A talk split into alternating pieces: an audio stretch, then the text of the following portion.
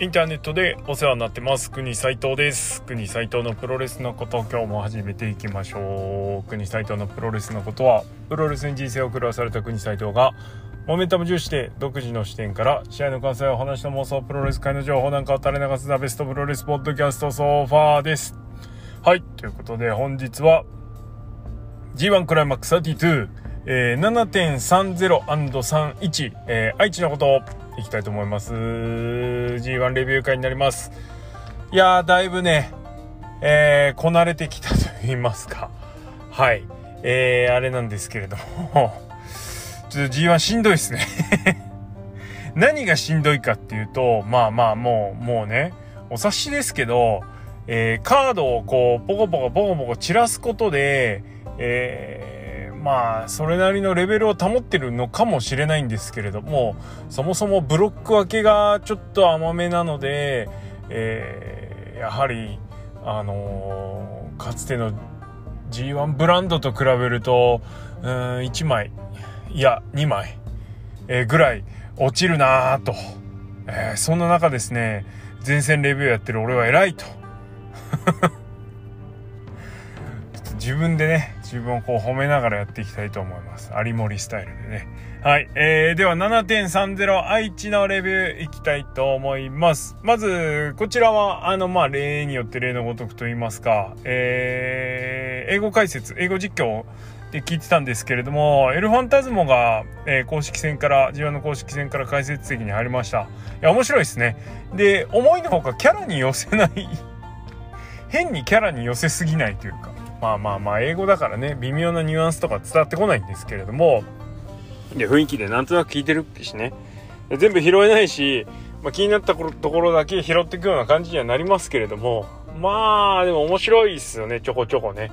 あの 変なねこうツッコミが入ったりとかね。はい。えー、英語わかる人はこういうの全部わかるんだろうなと思って羨まーとか思いながら聞いてますはい。では、公式戦、一発目いきましょう。デビッド・フィンレイ VS 高木慎吾です。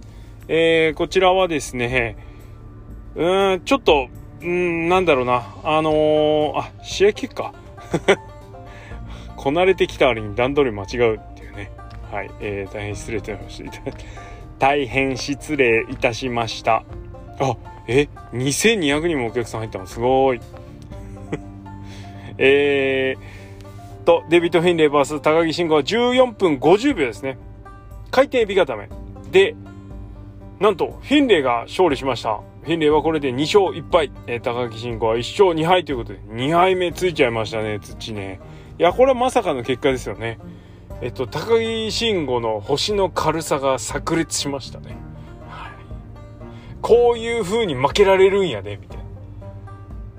え曲がりなりにもねえー前の前の IWGP ヘビー級チャンピオンですよ。ねすごいよね。岡田がじゃあフィンレイに負けるかっていう話負けない、うん、素晴らしい。ねこっちの方が俺はいいと思います。はい。星の軽さっていう意味ではね。でもいいサプライズだったと思いますよ。はい。えっとただこの2敗で、高木慎吾の2敗で、この後も負けらんねえし、この後も結構ハードなカード続いてるし、まあ、準決勝見たいカード、第2位、あくまで第2位なんですけど、あの、内藤哲也 VS 高木慎吾の両者がですね、2連敗を喫してしまうということで、いや、これは厳しいなと。はい。で、フィンレーに関しては、フィニッシャー完全にやっぱ入れ替えましたね。アシッドドロップから、え、トラッシュパンダに切り替えたんですね。で、ただ、あのー、変わったっていうこと以上の変化。例えば試合構成がトラッシュパンダで終わる構成に変わったとか、っていうわけでもないので、まあ、なんとも言えないんですけど、まあ、慣れていきたいと思います。もうそれしかない。で、バックブリーカーも結構ハードなの使ってたしダイナミックなバックブリーカー使ってるからね。だからそっちで行くのかなとも思った時期もあったんですけどそうでもないしみたいな。結構なんか散ってますよね。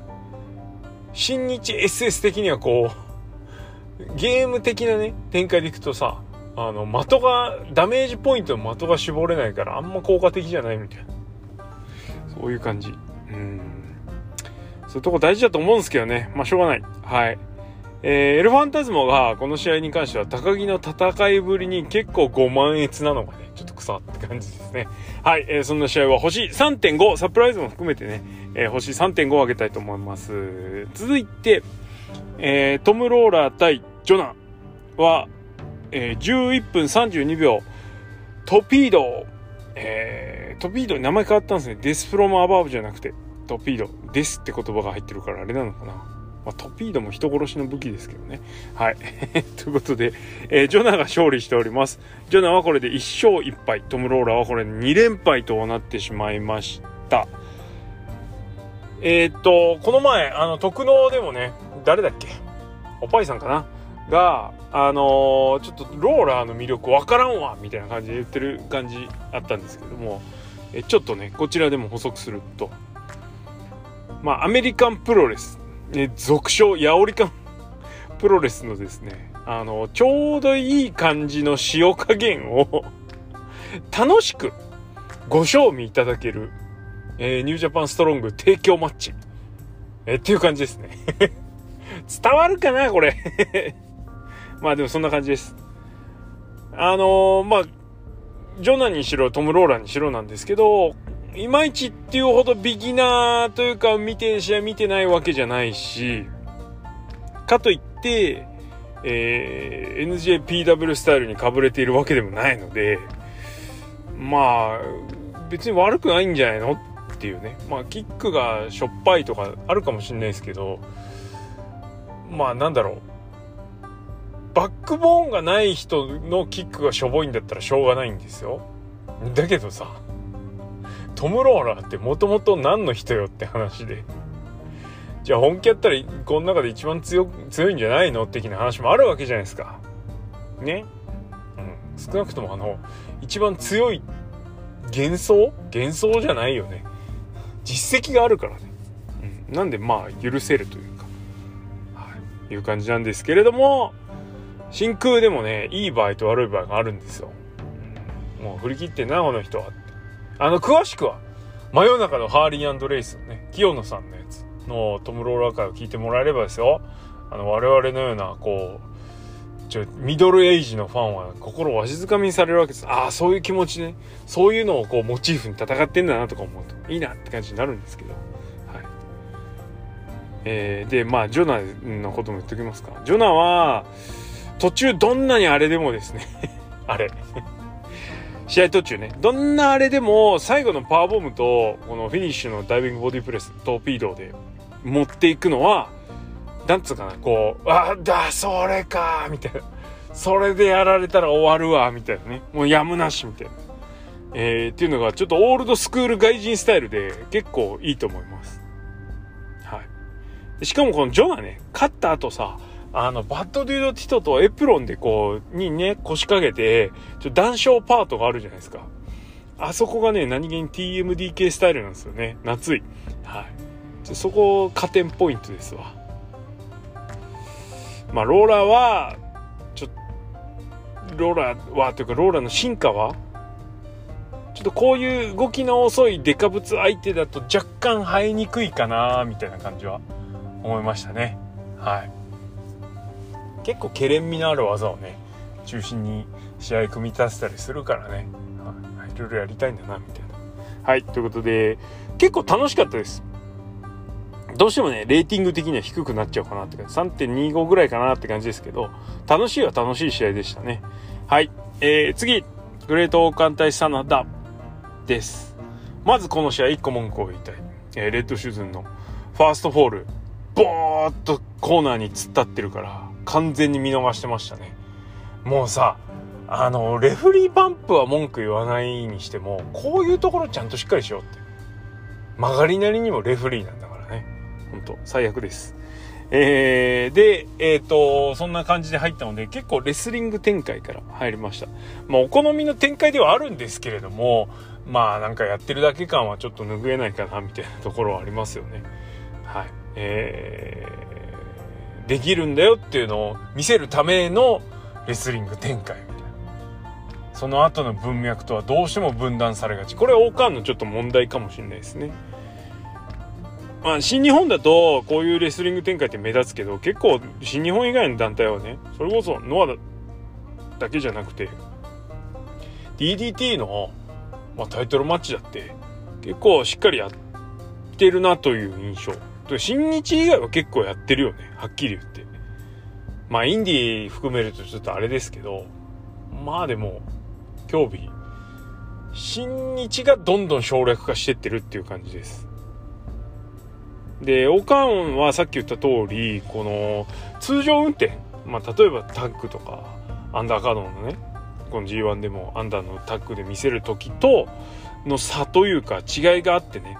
こう落差があるのはこうカタルシスのこう生み出すポイントになると思うんですけどなんか幅っていうよりなんかもう完全にこう別次元 なんつうの別人格みたいな感じがしちゃうのでちょっとやっぱ受け入れづらいというかね文脈としても受け取りづらいです。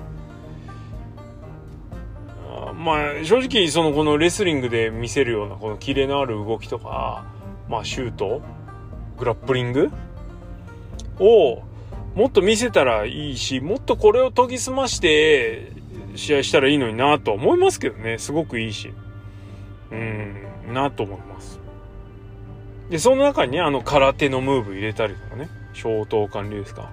あ、えー、政権好きとかめちゃめちゃ良かったもんね。ちゃんとレフリーブラインドついての素晴らしい政権好き。決めもバツッと入ってあれ良かったな。うん。はい。でまあそんな感じで結構オカンがね攻めてるんですよ。オカン優勢でずっと進んでてまあちょっと遊びも悪いのでしたけどまあほぼほぼ優勢なんですね。でそれを最後真田がメキシカンエースクラッシャーからのラウンディングボディプレス。この2発で終わらしちゃうんですよ。なんだこれっつって。まあ一発フィニッシュ決まったら終わり式新日本プロレス。新日本プロレスに限んねえか。近年のね近代プロレスなんですけどそれやるにはこの真田メキシカンエースクラッシャーもえー、なんだラウンディングボディプレスもちょっとインパクト弱い。やるならもっと強そうで威力なりこう驚きを伴った技でやってくんないと無理よね。うんまあだからもう垂直落下しかないです。真田もうねだからねこれみこういう試合見せられるともう絶対真田上がってくんなよって思っちゃいます。結構覚悟決めてるところあるんですよ。B ブロックに関しては真田かなみたいな。でも絶対上がってきてほしくないですねこういうの見ちゃうと。はい。えこの試合のファンタズモ。あのー、序盤のレスリング展開の時にね日本のお客さんは静かにスキルを見てくれるのがねいいって言ってましたね。結構本音なのかなと思ってました。あの海外はこういうことやってるとすぐ叫んだりね邪魔したりするから日本はちゃんとスキルを見てくれるっていうのはすごくいいなみたいな。結構なんかおおっていうことを言ってましたね。キャラに言いますはいということでこの試合3.25です。続いてザック・セイバージュニア対棚橋宏。まあ今日一番語りたい試合はこれだな。はい、えー、メモもめちゃめちゃ多い。長メモ我ながら。はい。えー、です。まずね、あのー、ちょっといろいろあるんですけど、クニサイト嫌いなものが3つあります。1つ目、バカ。2つ目、セロリ。3つ目、えー、ザック・セイバージュニアに勝つ棚橋宏です。そういうことなのよ。そういうことなんですけどね。ということで、この試合ちょっと、あの試合を見ながらですね試合2回見たんですけどちょっと大事なとこだけメモってちょっと話そうと思ったらもう全部になっちゃったみたいな感じですね。はい。お聞きください。序盤。まあ序盤は腕取りでザックが棚橋を制圧していきました。で棚橋は卑劣なことにですね太陽ブローボディーブローですねかっこ反則なんですけどこれでねザックの痛めた肋骨を狙ってねペースを握り返そうとするんですね。なんて悪いやつだ棚橋宏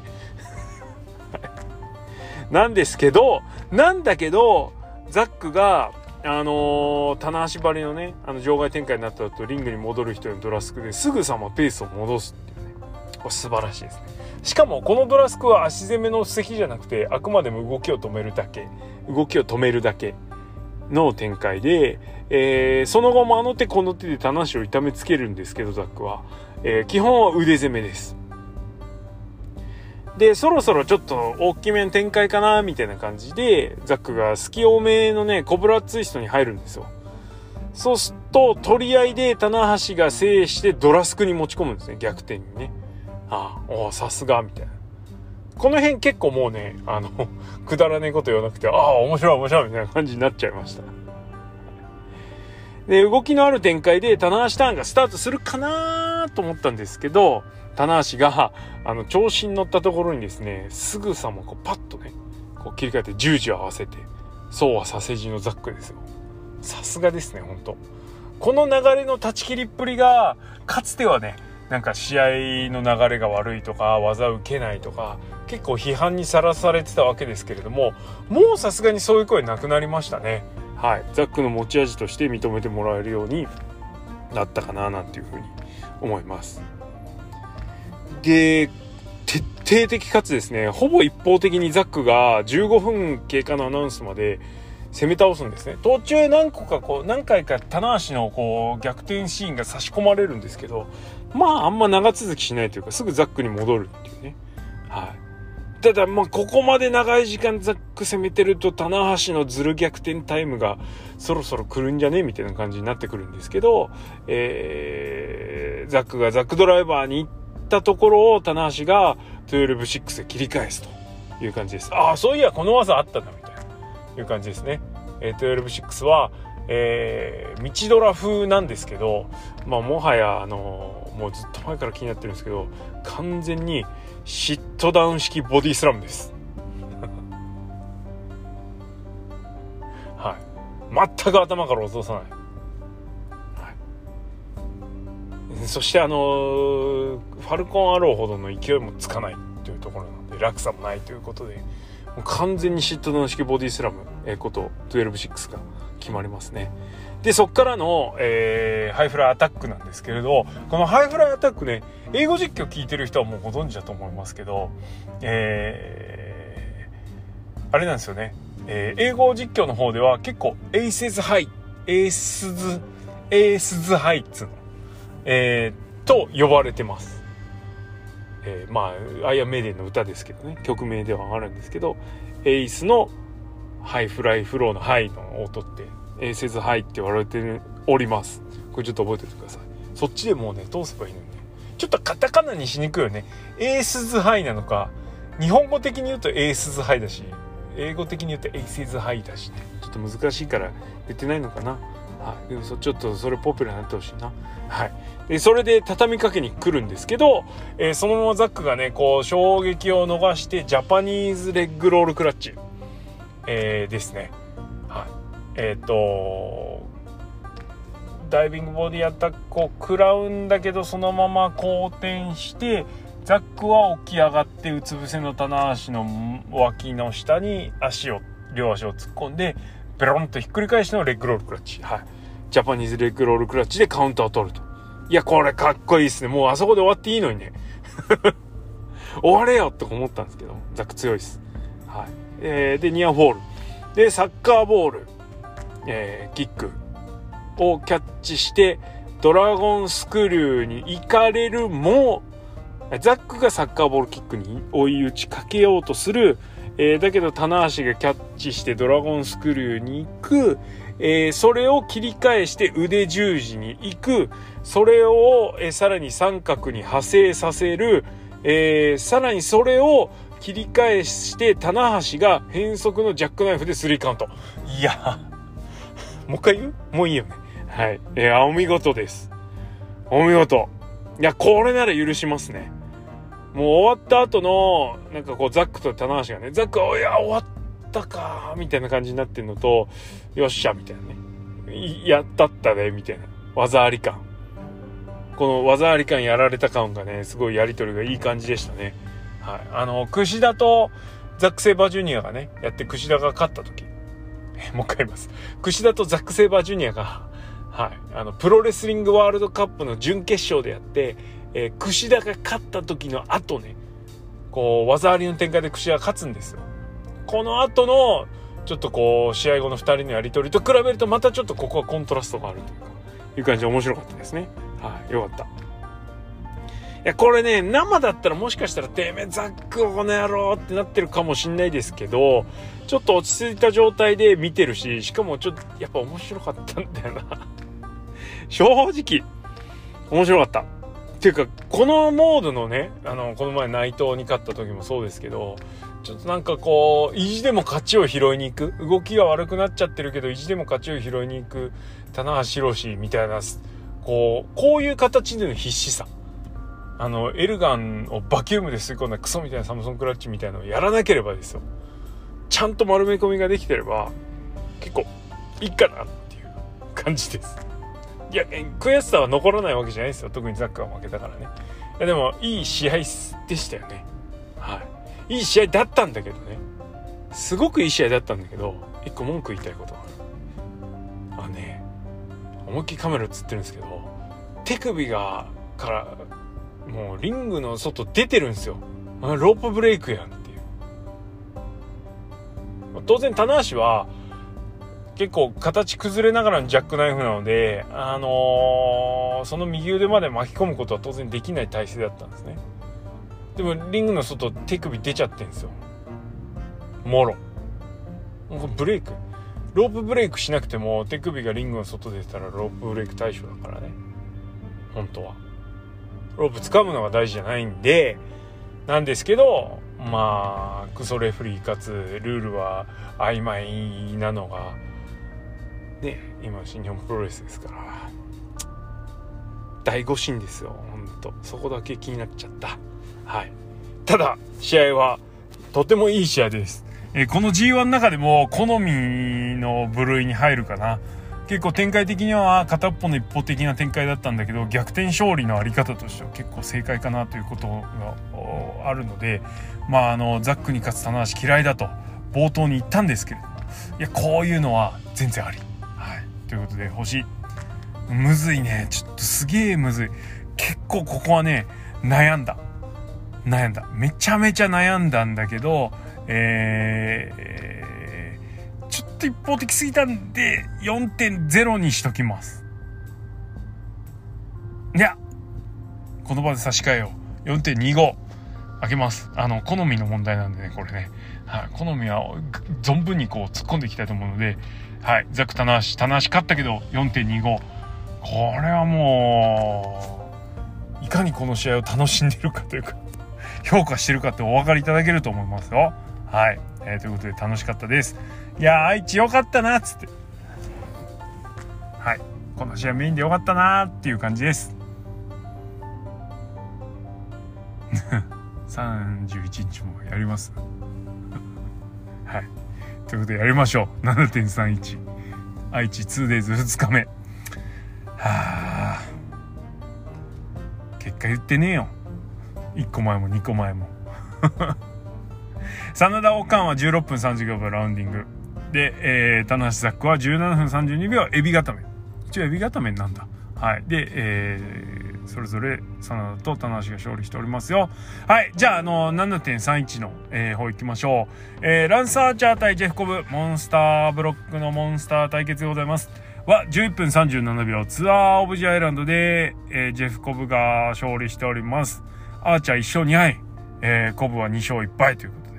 まあ、今回このランサーチャーは一応 AEW からの資格ということになっておりますので、あ結構なんだろう格は今までのアーチャーと違うでっていう感じもあるんですけれどもうんそこに対するジェフコブ新日本トップ外人の端くれ端くれ？じゃねえな。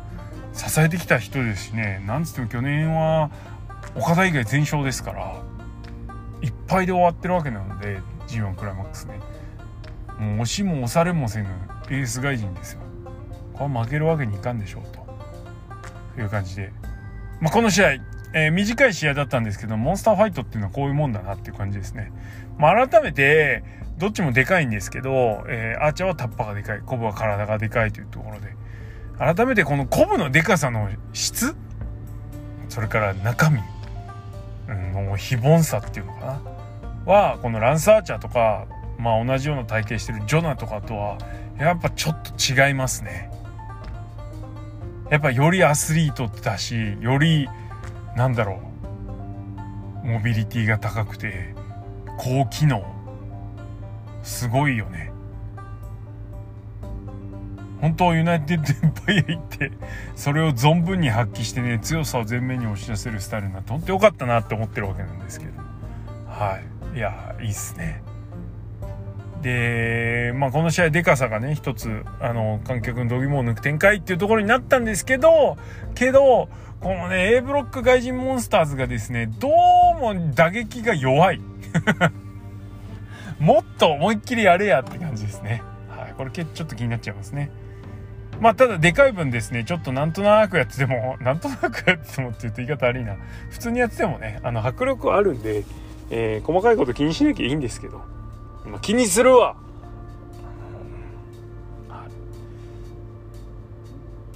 だからこのでかさっていうのは攻められればあだになるっていうのがね改めてこう分かるというか。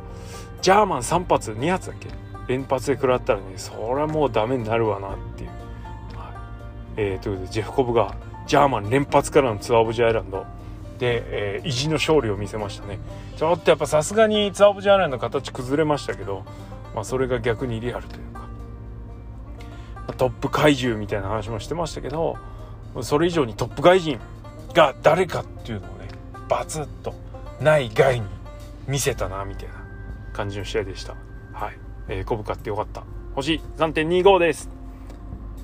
続いてえー、この日は公式戦ここからしばらく公式戦5試合になります。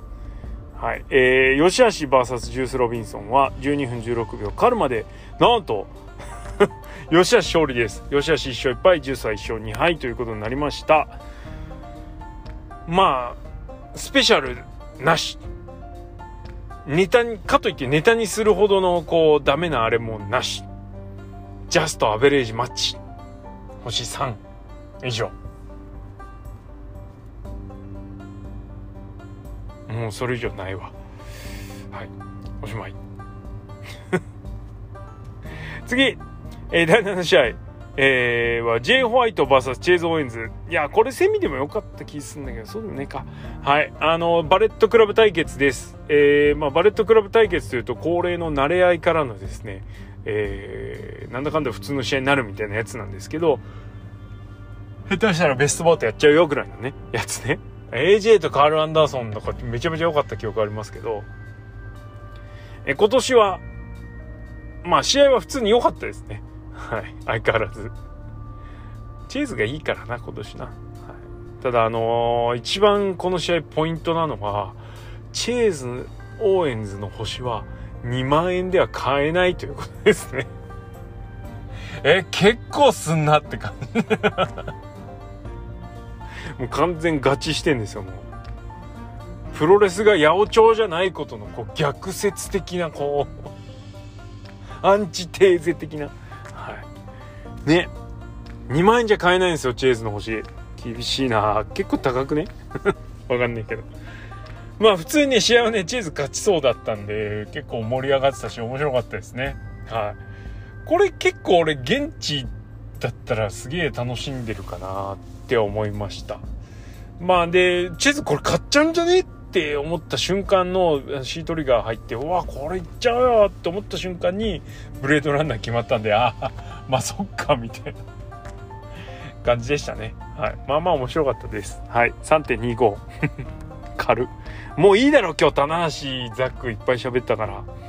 はい、えー、次セミファイナル岡田和親対バトラックファレは10分52秒マネークリップで岡田和親勝利しました。岡田3勝0敗ファレ2勝2敗と。岡田 VS モンスターの連発はこれ失敗ですね。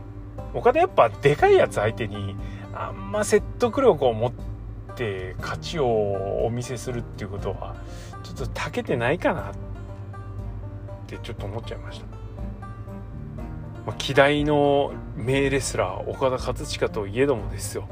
苦手なものがあるんだなって感じですね。まあファレーだからだったのかな。どうでしょう。まあでもあんまりいい試合したって記憶ないからね。ボディスラムが一番の見せ場でしょ、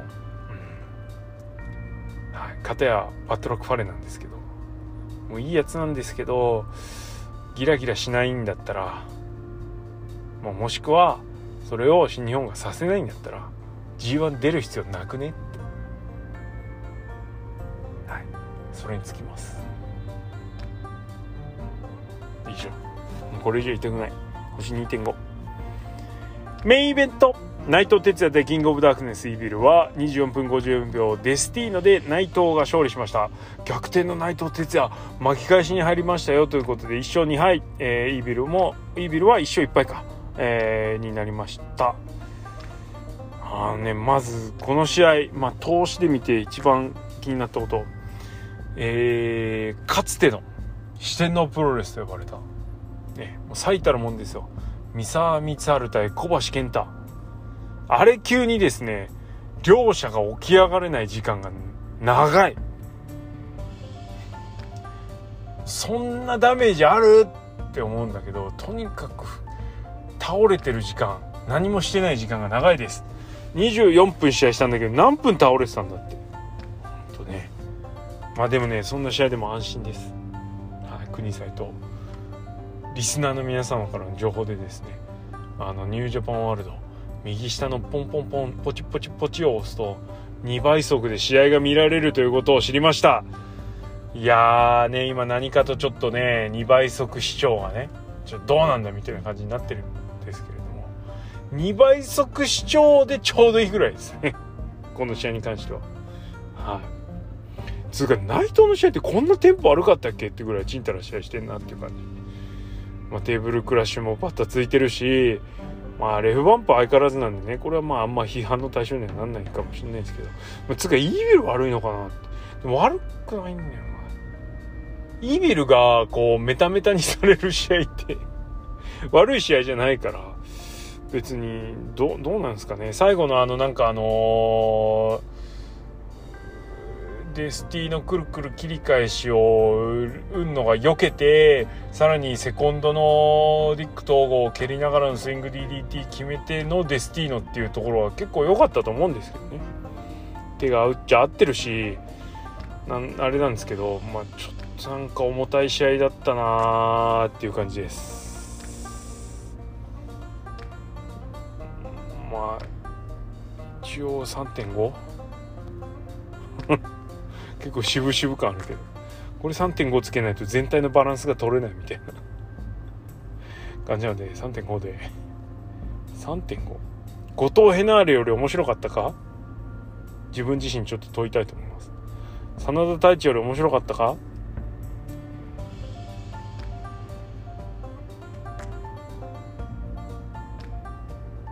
同じか？微妙だな。オスプレイ高橋裕次郎より面白かったかまあどうなんだろうな。メインで時間費やしたし内藤勝ってなんかいい雰囲気だったし。一回3.5で。はい。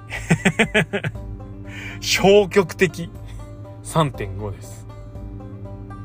一応ねマッチオブザナイトも一応決めてるんですけど当然前の日はさ棚橋さんのザックですけどこの日はどれにしよっかなって感じまあ、やっぱフェイバリットだから J チェイズにしちゃおうかな。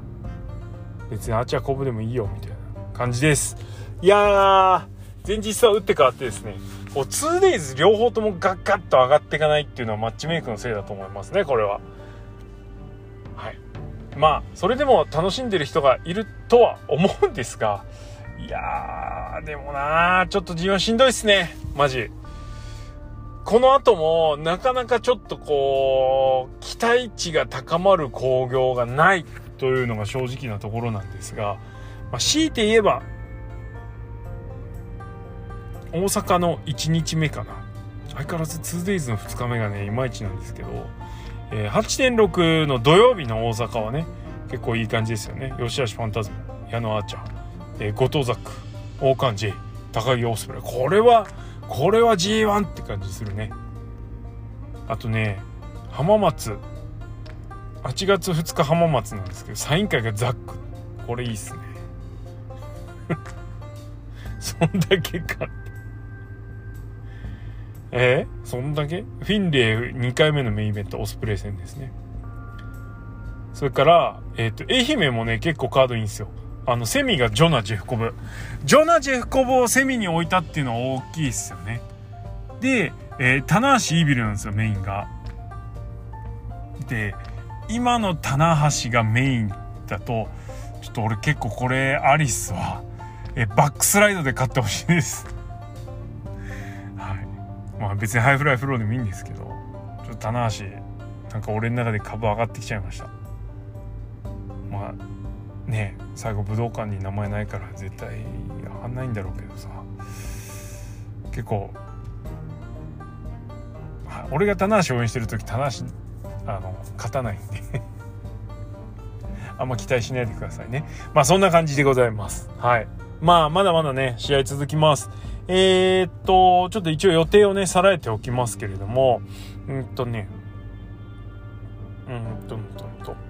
えー、8.2浜松、8.5愛媛、それから8.6、8.7大阪までまとめて来週の月曜日まで引っ張らせていただきます。お？